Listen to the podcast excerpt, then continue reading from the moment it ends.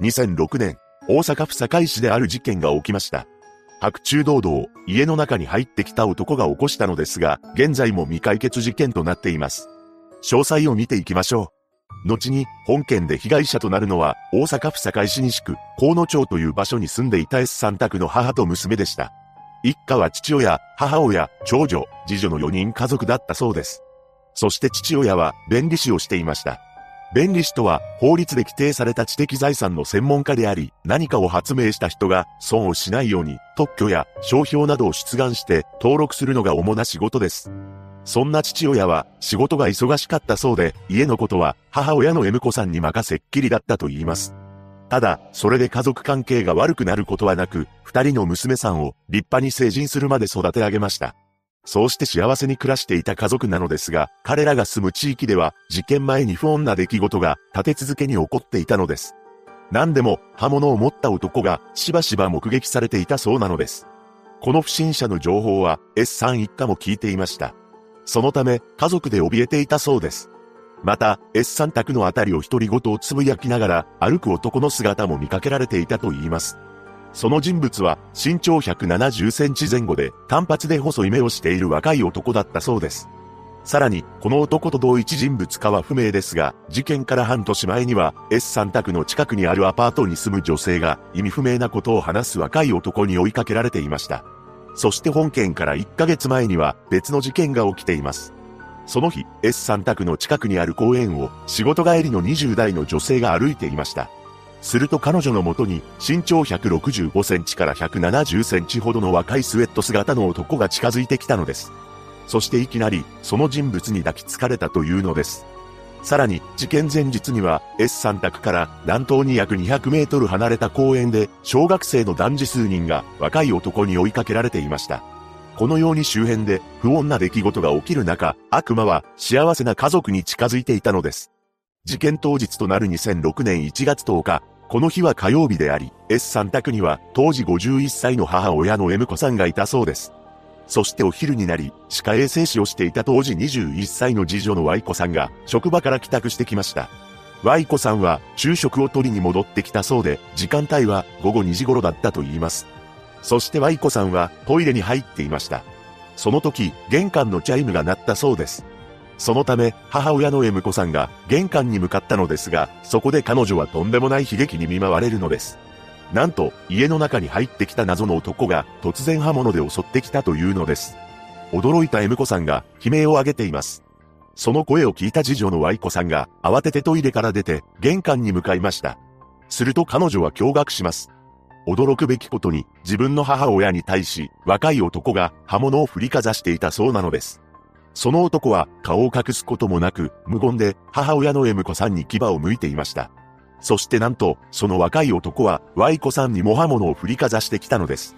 これにより、Y 子さんは怪我を負ってしまいましたが、なんとか再びトイレに入り、逃げることに成功します。しかし、トイレの外では、母親の M 子さんが男から必死に逃げ回っていました。M 子さんは致命傷を負いながらも、和室の窓から庭に出ています。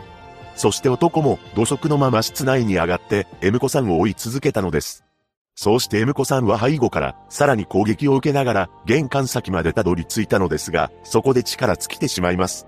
そんな中、トイレに隠れていた次女の Y 子さんは音が聞こえなくなったため、恐る恐る状況を確認しようとトイレから出ました。すると玄関先で赤く染まった床に倒れ込む母親の姿を発見したのです。そして Y 子さんは午後2時8分に119番通報を行っています。すぐに救急隊が到着したのですが、インターホンを押しても、次女の愛子さんは恐怖のせいか、なかなか玄関のドアを開けようとしませんでした。その後、救急隊員が自分たちは救急隊です、と声をかけると、ようやくドアを開けたそうです。そして駆けつけた救急隊が目の当たりにしたのは上半身が真っ赤に染まりながら玄関先に倒れる M 子さんと怯える Y 子さんの姿だったと言います。Y 子さんは震えながらも懸命に状況を説明しました。母の悲鳴を聞いてトイレから出ると男にいきなり切りつけられた。知らない男だった。目がギラギラしていた。その後すぐに母親の M 子さんは病院に搬送されています。M 子さんは首や顔に8箇所ほどの傷があり、1時間後には帰らぬ人になってしまったのです。また、Y 子さんも顔などに怪我を負いましたが、命に別状はありませんでした。こうして自宅にいながら事件に巻き込まれてしまった母と娘なのですが、Y 子さんは犯人を目撃しており、警察の調べで詳しい男の風貌が明らかになっていきます。まず、その男の年齢は20から30代ぐらいで、身長は170センチほどだったそうです。また、男の体格は痩せ型であり、頭はボブカットでした。そして髭が濃く、頬がこけていたと言います。このようにワイコさんの協力もあって、似顔絵が作成されたのです。犯人の男は、ベージュのような薄手のジャンパーを着ており、ジャンパーの袖を絞っていたそうです。そしてスウェットのようなズボンで、ラフな運動靴を履いていたと言います。その後捜査員は周辺への聞き込みを行うと、いくつかの目撃証言を得ることができました。まず、事件の直前である1月10日午後1時半頃に、近隣住民が S さん宅から100メートルほど離れた道路を自転車に乗って走り去る男を目撃しています。この男は、Y 子さんが証言した犯人の男と、よく似たベージュ系のジャンパーを着ており、白いズボン姿だったそうです。つまり、男は自転車で現場にやってきた可能性があるということになります。また、事件直後には、上着が赤く染まった状態で走り去る男が目撃されていました。その男は走りながら、左手についた、チラシ着物を上着で拭うような仕草をしていたそうです。そして S3 択の最寄り駅である JR 阪和線つくの駅の方向に走っていきました。ただ、その男らしき人物を電車内やバスで見かけたという目撃情報はないと言います。周辺で赤く染まった上着が捨てられていることもないため、犯人はどこかで着替え、その服を持って帰ったのかもしれません。実際、走り去る男はバッグを抱えていたことも判明しています。そのため、大阪府警は、この男がバッグの中に凶器などを隠し持ち、現場にやってきたと見ているようです。そして事件直後、現場から350メートルほどの場所にある貴金属店の防犯カメラに逃走する男が映っていたという情報もあります。この店の店長によると、その日の午後3時半には警察がやってきたそうで、カメラのテープを回収したという話もありますが、その映像については公開されていません。しかし、現場には犯人の痕跡が多数残されていました。なんと、S さん宅の庭には凶器である刃物が転がっていたのです。この刃物については、100円ショップで購入したものだと判明しており、使い込まれた形跡がありました。そのため、男が以前に購入したものを自宅などから持ち出した可能性が高いと言います。そしてこの刃物には、アルサイクがされていたのです。というのも、刃と持ち手の間には、粘着テープが何重にも巻かれており、根元の部分には、ティッシュペーパーも巻かれていたというのです。なぜそんな細工をしたのかというと、犯行時に犯人が自分の手を傷つけないための工夫だとされています。これは強い力で刃物を使用した場合、手がずれてしまい、刃の根元で怪我をする可能性があるからです。この事実から犯人は人を手にかける意思を固めており、周到に準備したと見られています。ただ、このように周到な準備をしているのにもかかわらず、粘着テープからは犯人のものと思われる指紋が検出されているのです。当然、前歴者の指紋データに紹介をかけられましたが、合致する人物は見つかっていません。さらに、付着していた犯人のものと思われる赤を分析した結果、DNA が採取されており、血液型は AB 型だと判明しました。また、母親の M 子さんも、次女の Y 子さんも、傷が右側に多いことから、犯人は左利きの可能性が高いと言います。そして犯人につながる手がかりとして、玄関の隣にある6畳の和室にも残されていました。ここには、M 子さんのものと見られる血痕が残されていたのですが、土足のまま上がった犯人が、この血痕を踏んだ跡が複数残っていたと言います。これを調べた結果、靴底の外形や滑り止めの模様から、スポーツシューズのものと分かったそうです。また、S さん宅には、この特徴に合致する靴はありませんでした。そして犯人が残していった M サイズの短パンも、室内に放置されています。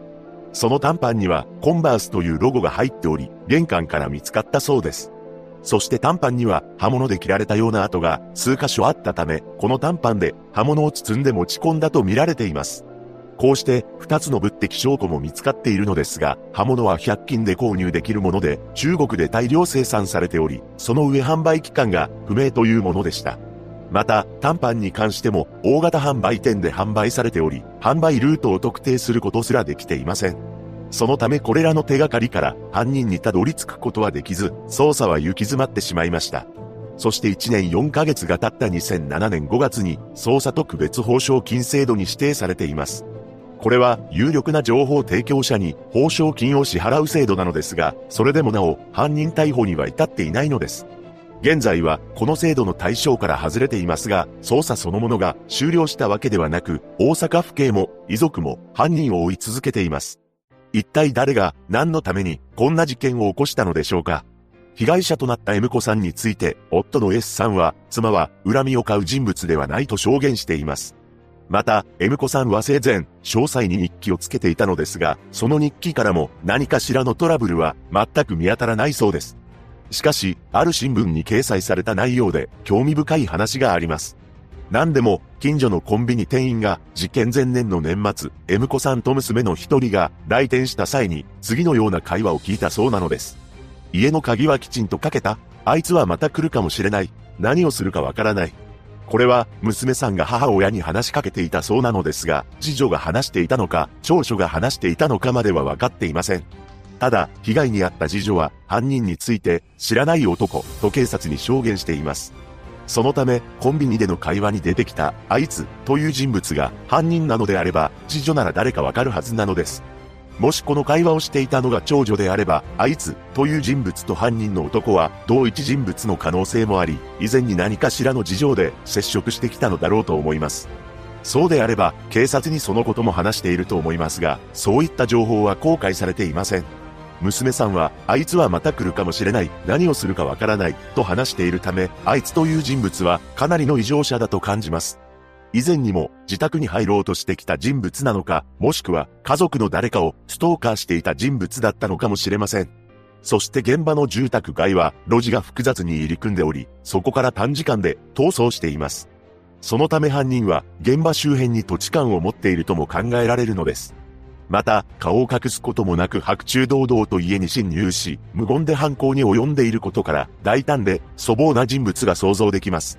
さらに、犯行時間帯に現場周辺でインターホンを鳴らされた家が他にないことから、犯人は S さん宅に狙いを定め、明確に命を奪うという意思を持って侵入したと見られているのです。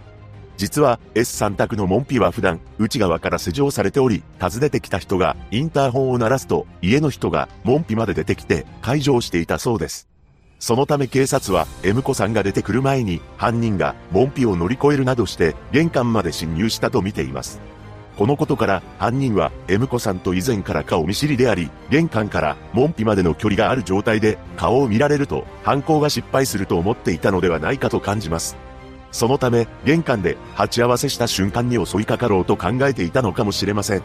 犯人が顔を隠していない理由としては、確実に M 子さんの命を奪うため、顔を隠す必要がないからであり、Y 子さんが自宅にいたのは犯人の誤算だったと思います。ただ、自らの目的は達成したため、Y 子さんに顔を見られていましたが、そのまま逃走したのだと思うのです。しかし、一つ疑問なのが、確実に命を奪うつもりだったのであれば、なぜ100均の刃物を使用したのかという点です。しかも使い込まれた形跡があり、そんなもので本当に犯行を遂行できると思っていたのでしょうか。また、Y 子さんの証言から犯人の男は目がギラギラしており、頬がこけていたとの情報があります。そのため、男はやってはいけない薬を常習していた可能性もあると思うのです。些細なことで恨みを持ち、M 子さんが狙われたのかもしれません。例えば街中でぶつかったり、目があっただけで標的にされてしまったとも考えられます。とはいえ、このような危険な人物なのであれば、相当目立つでしょうし、遺留物から採取された指紋が前歴者の指紋データに引っかかりそうなものですが、合致するものはいませんでした。また、事件前と事件後に多くの不審者の情報があるのにもかかわらず、犯人にたどり着いていないところを見ると、男は周辺に住んでいないのかもしれません。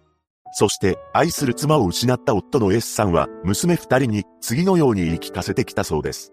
お母さんがずっとこの家と家族を守ってくれている。そして M 子さんは生前に娘たち二人に対し料理を教えていたそうで、長女と次女は S さんに手料理を振る舞ってくれるそうです。S さんはメディアの取材に対し、仕事人間で家庭をほったらかしにしていた私をずっと支えてくれた。妻が立派に育ててくれたから、こうやって助け合って暮らせている。ありがとう。と語っています。そして犯人については、二度とこんな残酷な事件を起こしてほしくない。なぜこんなことをしたのか教えてもらいたい。罪を償うためにも、犯人には自首してほしい、と語りました。被害者のご冥福をお祈りするとともに、事件が解決することを祈るばかりです。